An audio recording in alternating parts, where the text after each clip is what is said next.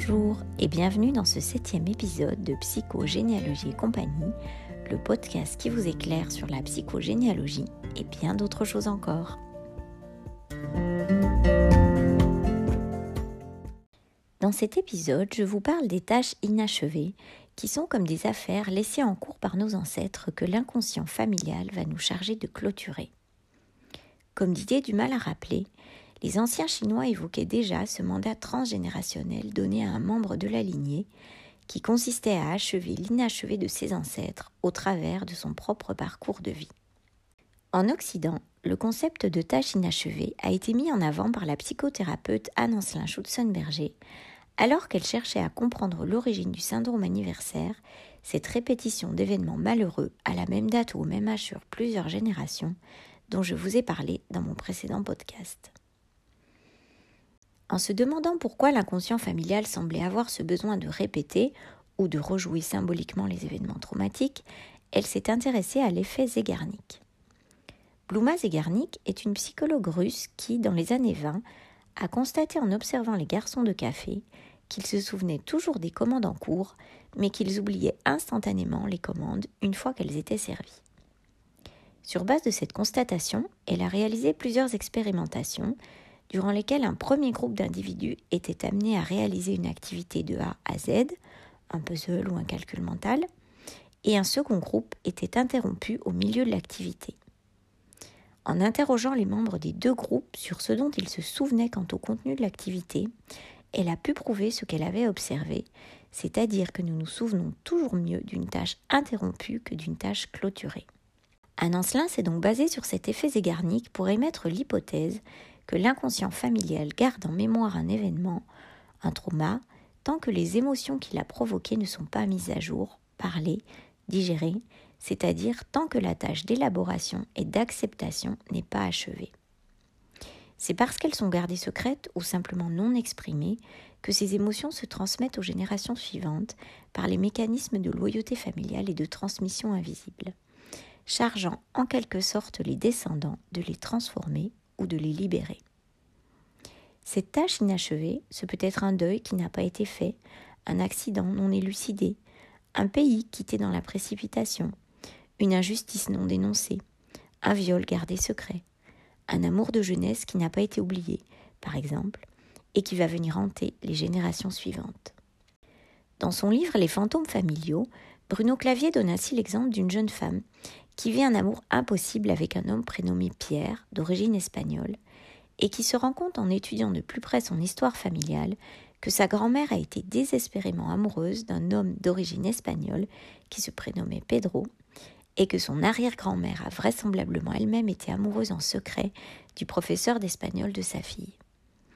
Comme si l'inconscient familial l'avait chargé de ramener les amours de ses ancêtres dans la famille pour vivre ce qui n'avait pas été vécu par les générations précédentes.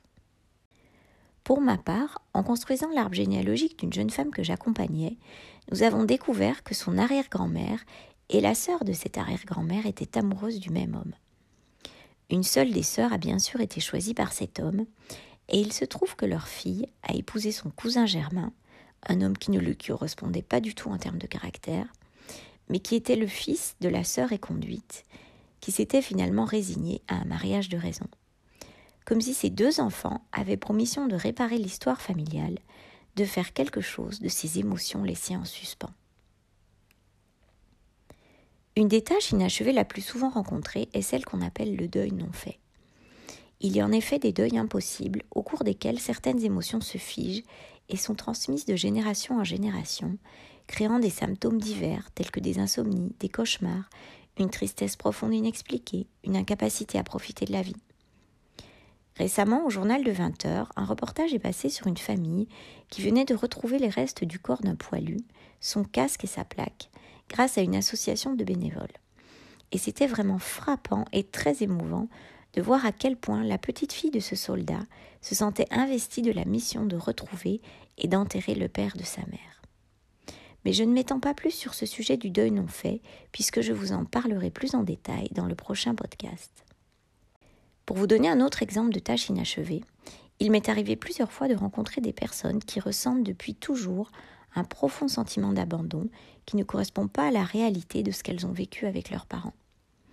Dans ce cas, il s'agit souvent d'un ancêtre, un arrière-grand-père ou une arrière-grand-mère par exemple, qui lui-même a été abandonné, placé dans une famille d'accueil et qui n'a jamais pu retrouver sa famille d'origine. En analysant l'arbre généalogique, on retrouve souvent des liens particuliers entre la personne et son ancêtre abandonné, le même prénom, la même date de naissance, la même place dans la fratrie, comme si l'inconscient familial avait chargé très précisément ce membre de la famille de redonner une place à son ancêtre.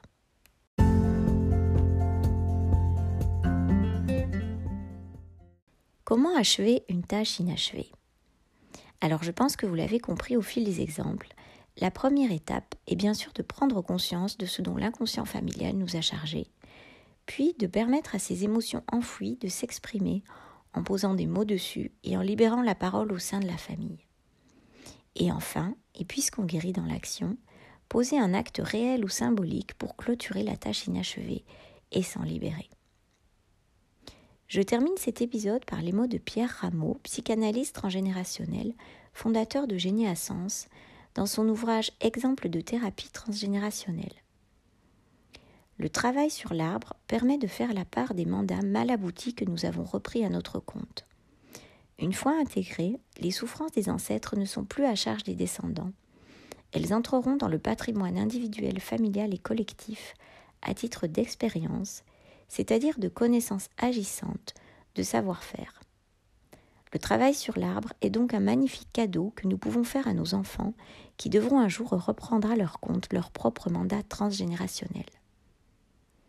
Pour en savoir plus sur l'accompagnement que je propose à distance ou en cabinet, n'hésitez pas à consulter mon site internet sophieduverne.com. À bientôt! Si vous avez aimé ce podcast, dites-le avec des étoiles et abonnez-vous pour le recevoir dès sa sortie.